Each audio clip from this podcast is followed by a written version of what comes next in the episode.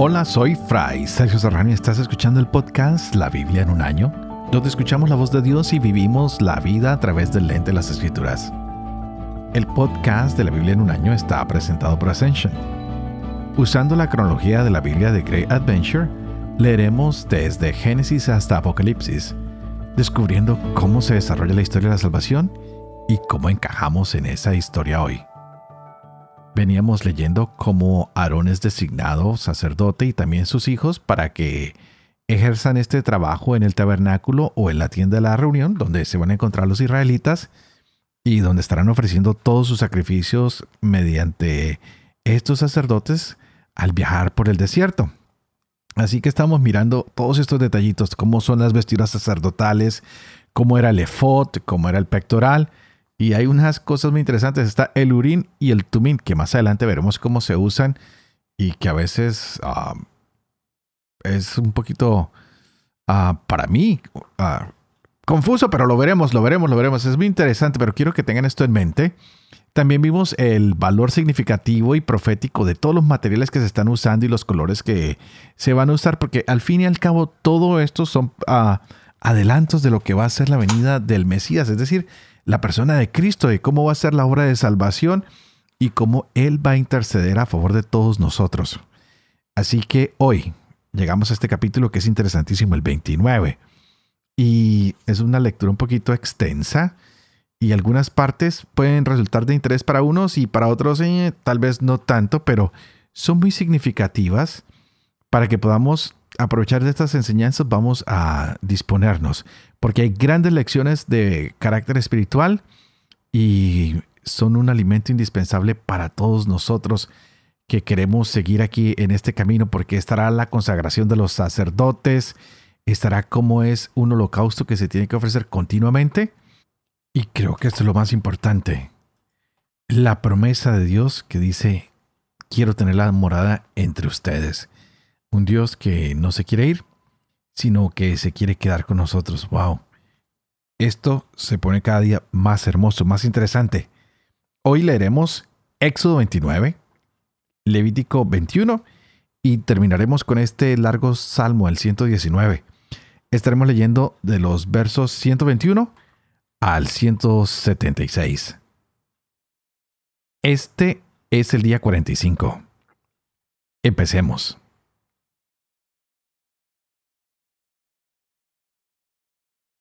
Éxodo capítulo 29. Para consagrarlos a mi sacerdocio, has de proceder con ellos de esta manera. Toma un novillo y dos carneros sin defecto, panes ácimos y tortas sin levadura, unas amasadas con aceite y otras untadas en aceite. Las harás con flor de harina de trigo. Las pondrás en un canastillo y las presentarás en él junto con el novillo y los dos carneros. Mandarás que Aarón y sus hijos se acerquen a la entrada de la tienda del encuentro donde los bañarás con agua. Tomarás las vestiduras y vestirás a Aarón con la túnica, el manto del efod, el efod y el pectoral que ceñirás con la cinta del efod. Pondrás la tiara sobre su cabeza y sobre la tiara colocarás la diadema sagrada. Entonces tomarás el óleo de la unción, lo derramarás sobre su cabeza y así lo ungirás. Harás igualmente que se acerquen sus hijos y los vestirás con túnicas. Ceñirás a Aarón y a sus hijos las fajas y les pondrás las mitras. A ellos les corresponderá el sacerdocio por decreto perpetuo. Así investirás a Aarón y a sus hijos. Presentarás el novillo ante la tienda del encuentro, y Aarón y sus hijos impondrán las manos sobre la cabeza del novillo. Luego inmolarás el novillo delante de Yahvé a la entrada de la tienda del encuentro. Tomando la sangre del novillo, untarás con tu dedo los cuernos del altar y derramarás toda la sangre al pie del altar. Saca todo el cebo que cubre las entrañas, el que queda junto al hígado, y los dos riñones con el cebo que los envuelve, para quemarlo en el altar. Pero quemarás fuera del campamento la carne del novillo, con su piel y sus excrementos. Es sacrificio por el pecado. Después tomarás uno de los carneros y Aarón y sus hijos impondrán las manos sobre la cabeza del carnero. Una vez inmolado el carnero, tomarás su sangre y la derramarás en torno al altar. Luego despedazarás el carnero, lavarás sus entrañas y sus patas. Las pondrás sobre sus porciones y sobre su cabeza, y quemarás todo el carnero en el altar. Es holocausto para Yahvé, calmante aroma de manjares abrazados en honor de Yahvé. Tomarás también el segundo carnero, y Aarón y sus hijos impondrán las manos sobre la cabeza del carnero. Una vez inmolado, tomarás su sangre y untarás con ella el lóbulo de la oreja derecha de Aarón y el lóbulo de la oreja derecha de sus hijos, el pulgar de su mano derecha y el pulgar de su pie derecho, y derramarás la sangre alrededor del altar. Tomarás luego sangre de la que está sobre el altar y óleo de la unción para rociar a Aarón y a sus vestiduras, a sus hijos y las vestiduras de sus hijos juntamente con él. Así quedará consagrado él y sus vestiduras, y con él sus hijos y las vestiduras de sus hijos. Toma después el cebo de este carnero, la cola, el cebo que cubre las entrañas, el que queda junto al hígado, los dos riñones, con el cebo que los envuelve, y la pierna derecha porque se trata del carnero de la investidura. Toma el canastillo de los ácimos que está delante de Yahvé, un pan redondo, una torta de pan de aceite y otra untada de aceite. Lo pondrás todo y sobre las palmas de la mano de Aarón y de sus hijos, y lo mecerás como ofrenda mecida delante de Yahvé. Después lo tomarás de sus manos y lo quemarás en el altar junto al holocausto como calmante aroma ante Yahvé. Es un manjar abrazado en honor de Yahvé. Tomarás también el pecho del carnero inmolado por la investidura de Aarón y lo mecerás como ofrenda mecida delante de Yahvé. Esa será tu porción. Así santificarás el pecho de la ofrenda mecida y la pierna de la ofrenda reservada, es decir, lo que ha sido mecido y reservado del carnero de la investidura de Aarón y de sus hijos.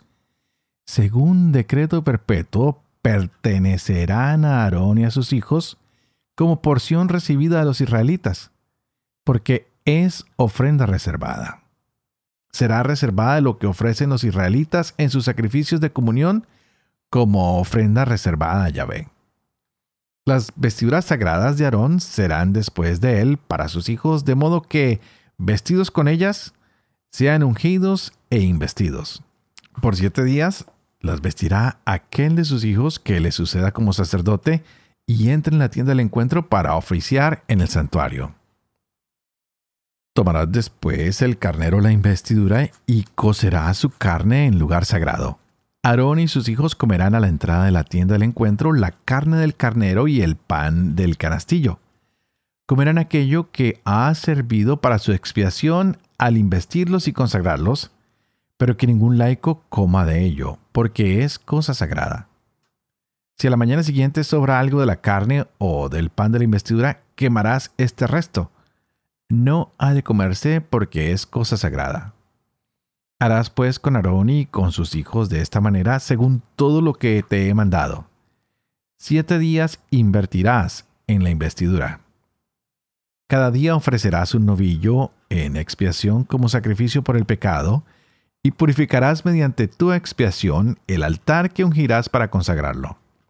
Siete días harás la expiación por el altar y lo santificarás, el altar será cosa sacratísima.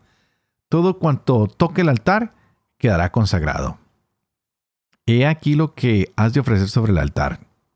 Dos corderos primales cada día perpetuamente. Ofrecerás un cordero por la mañana y el otro entre dos luces y con el primer cordero una décima de medida de flor de harina amasada con un cuarto de sextario de aceite de oliva molida y como libación un cuarto de sextario de vino. Ofrecerás el otro cordero entre dos luces. Lo ofrecerás con la misma oblación que a la mañana y con la misma libación, como calmante aroma el manjar abrazado en honor de Yahvé en holocausto perpetuo, de generación en generación ante Yahvé a la entrada de la tienda del encuentro, donde me encontraré contigo para hablarte allí. Me encontraré con los israelitas en ese lugar que será consagrado por mi gloria.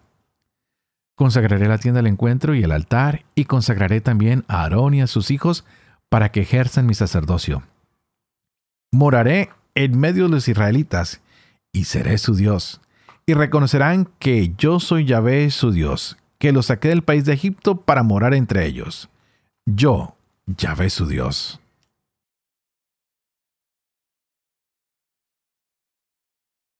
Levítico capítulo 21 Dijo Yahvé a Moisés, y a los sacerdotes hijos de Aarón, Nadie se haga impuro por el cadáver de alguno de los suyos, como no sea pariente cercano. La madre, el padre, el hijo, la hija, el hermano, una hermana virgen que viva con él y no haya sido esposada aún, por ella puede contraer impureza. Pero por una hermana casada, no debe estarse impuro, se profanaría. Los sacerdotes no se raparán la cabeza, ni se cortarán los bordes de la barba, ni se harán incisiones en su cuerpo. Santos han de ser para su Dios y no profanarán el nombre de su Dios pues son ellos los que presentan los manjares que se han de abrazar para Yahvé, el alimento de su Dios. Han de ser santos. No tomarán por esposa a una mujer prostituta ni violada, ni a una mujer repudiada por su marido, pues el sacerdote está consagrado a su Dios.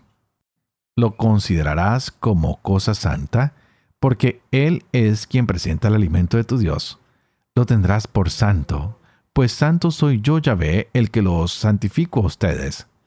Si la hija de un sacerdote se prostituye y se profana, a su padre profana, será quemada. El sumo sacerdote, el mayor entre sus hermanos, sobre cuya cabeza fue derramado el óleo de la unción, y que recibió la investidura revistiéndose los ornamentos, no llevará desgreñada su cabellera, ni rasgará sus vestiduras ni se acercará a ningún cadáver, ni siquiera por su padre o por su madre se le permitirá hacerse impuro. No saldrá del santuario para no profanar el santuario de su Dios, pues está consagrado con el óleo de la unción de su Dios. Yo, Yahvé. Tomará por esposa una virgen.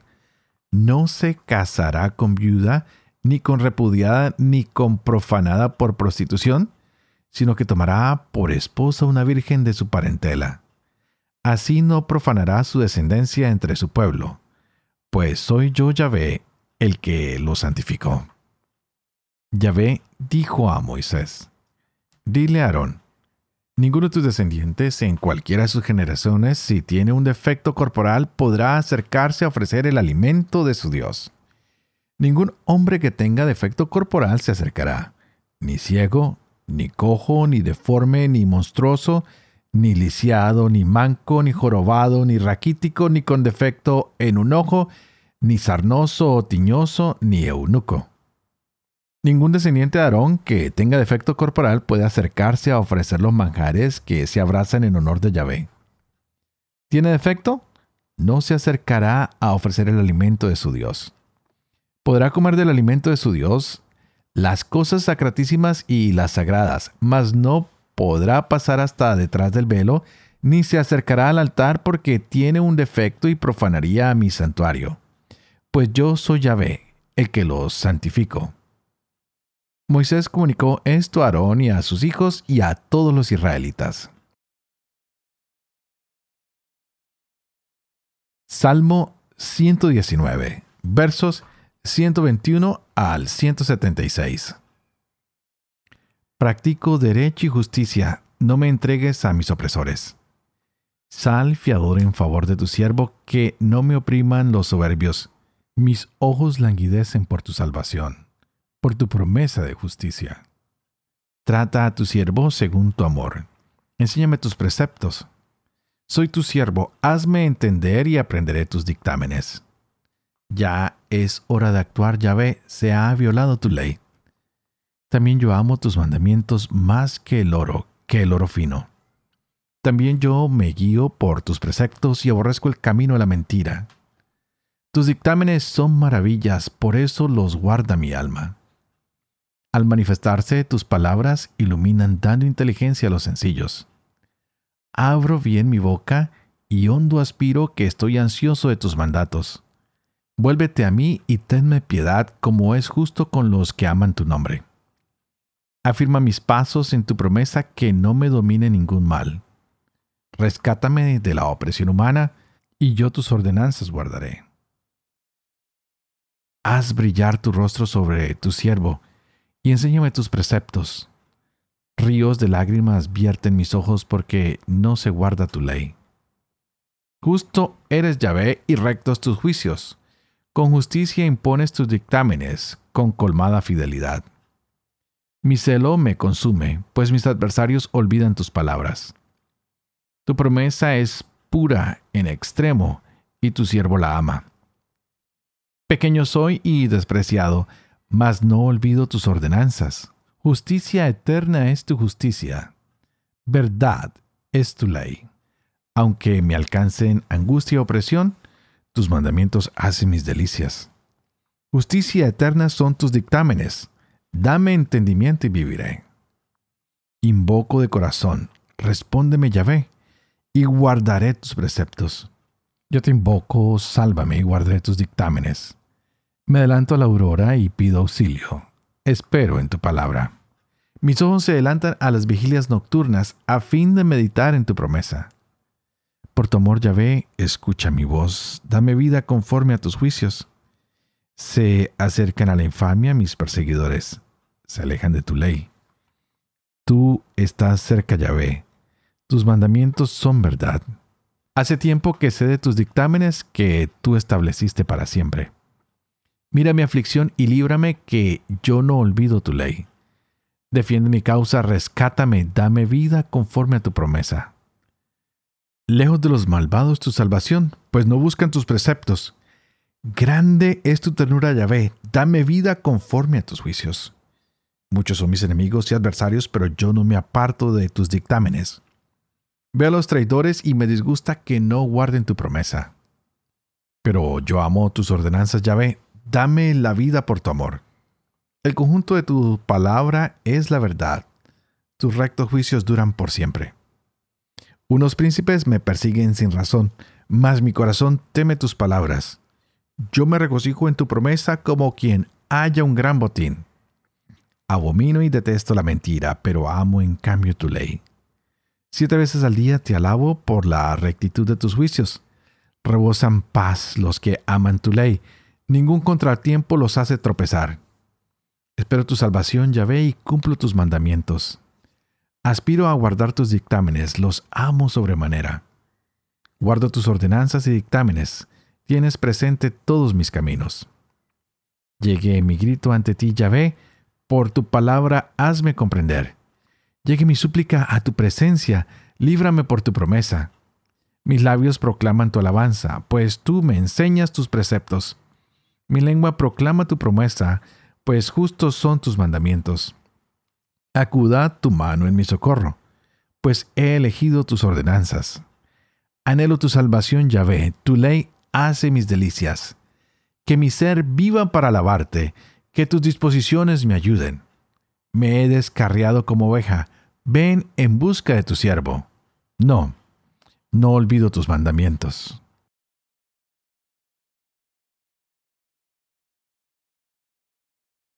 Padre, amor y misericordia, tú que haces elocuente la lengua de los niños, educa también la mía infunde en mis labios la gracia de tu bendición, Padre, Hijo y Espíritu Santo. Y a ti te invito para que pidas el Espíritu Santo que abra nuestra mente y nuestro corazón para que nos podamos gozar de esta palabra de Dios en nuestras vidas, esto que se ha proclamado el día de hoy.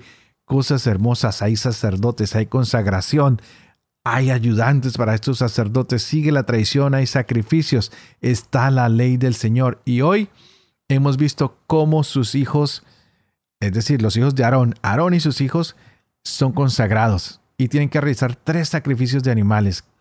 Cada uno de los tres debía ser llevado a cabo de maneras diferentes. Qué curioso, cada cosa tiene su propia liturgia, ¿no? Y todo este lavamiento que se le hace Aarón hoy nos va prefigurando de que hay que estar limpios para entrar en la presencia de Dios y para poderle servir.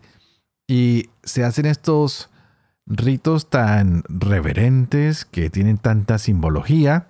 Y hoy vimos cómo Aarón fue ungido con este aceite que se derramaba sobre su cabeza.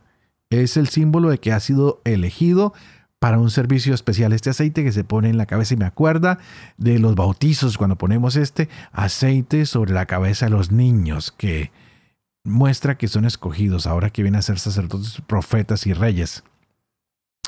Así que los hijos de Aarón hoy no fueron ungidos con ese aceite, pero sí tenían que vestirse con el atuendo de los sacerdotes.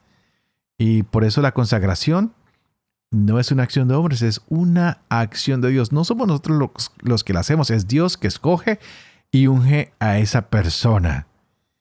Y a veces hemos presenciado a algunas consagraciones, no sé si tú lo has hecho, yo he ido a varias consagraciones de sacerdotes y de obispos y son personas que se comprometen a Dios y tal vez yo mismo he hecho grandes promesas a Dios en el pasado y estoy tratando de cumplirlas. Así que tú también, muchos padrinos y padres prometieron delante de Dios que educarían a sus hijos en la fe, en el amor de Dios y en los mandamientos el día del bautismo. Así que hay que cumplir con nuestras promesas y mirar cómo Ah, Dios siempre cumple, así que nosotros también tenemos que cumplirle. La consagración es acercarnos a Dios con las manos vacías y, y decirle, Señor, aquí estoy, confieso mi debilidad y quiero que tú me ayudes, me des la capacidad para hacer lo que tú me estás llamando a hacer. Y de esa manera, Dios hace el resto. Por eso, estamos con este Salmo 119 bastante largo, que es este hombre que está pidiendo y gritando a Yahvé que le llegue a la palabra, que Yahvé lo ayude a comprender. Y le dice, Señor, mi súplica te la hago a ti, líbrame de por tu promesa, ayúdame para que qué, para que mis labios proclamen tu alabanza, para que yo pueda enseñar tus preceptos, para que mi lengua pueda proclamar tus mandamientos, porque vacío estaba y se quiere llenar de ese Dios que es la salvación y que a través de su ley nos hace a todos felices y que a través de su ley y el cumplimiento de su ley nos permite alabarle porque nos damos cuenta de que es un Dios justo. Por eso, hoy es un día para alabar al Señor y decirle, Señor, todo lo que hago, todos mis sacrificios te los ofrezco, quiero vaciarme, quiero rendirme a tus pies quiero que tú me llenes, quiero vaciarme, sacar todo lo que hay en mí. A veces cuando uno va y se confiesa y saca todos esos pecados y deja espacio, wow, Dios entra y mora en uno y es, es, muy maravilloso el sentimiento. Aquí donde me ven, yo como sacerdote también me tengo que ir a confesar, claro que sí. Ah, hoy, más que nunca estamos en necesidad de esto, ¿no? De acercarnos al Señor, de vaciar, de decir, Señor, estoy vacío, lléname de ti. Te ofrezco todos estos momentos de reflexión, de escuchar tu palabra, para que me llenes, para que me permitas conocerte más y permíteme ser cada día más tu imagen y semejanza. Y renovemos nuestro deseo de querer ser cada día más santos como Dios es santo. hoy nos ha llamado a la santidad. No hay otra llamada. ¿Y qué es, esa, qué es ser santo? Ser imagen y semejanza de Dios. Es ser la mejor versión de nosotros mismos es por entregar lo mejor de nosotros, sacarnos de nuestro egoísmo y entrarnos en un amor que es donación, que es generosidad, que es ayuda a los demás y todo en el nombre del Señor que nos da todo. Así que empecemos a despedirnos y no se les olvide, por favor, oren por mí, que yo estoy orando por ustedes, por todos los que oyen este podcast, para que el Señor los tome, los toque, para que yo pueda ser fiel a este ministerio, necesito que ustedes oren por mí.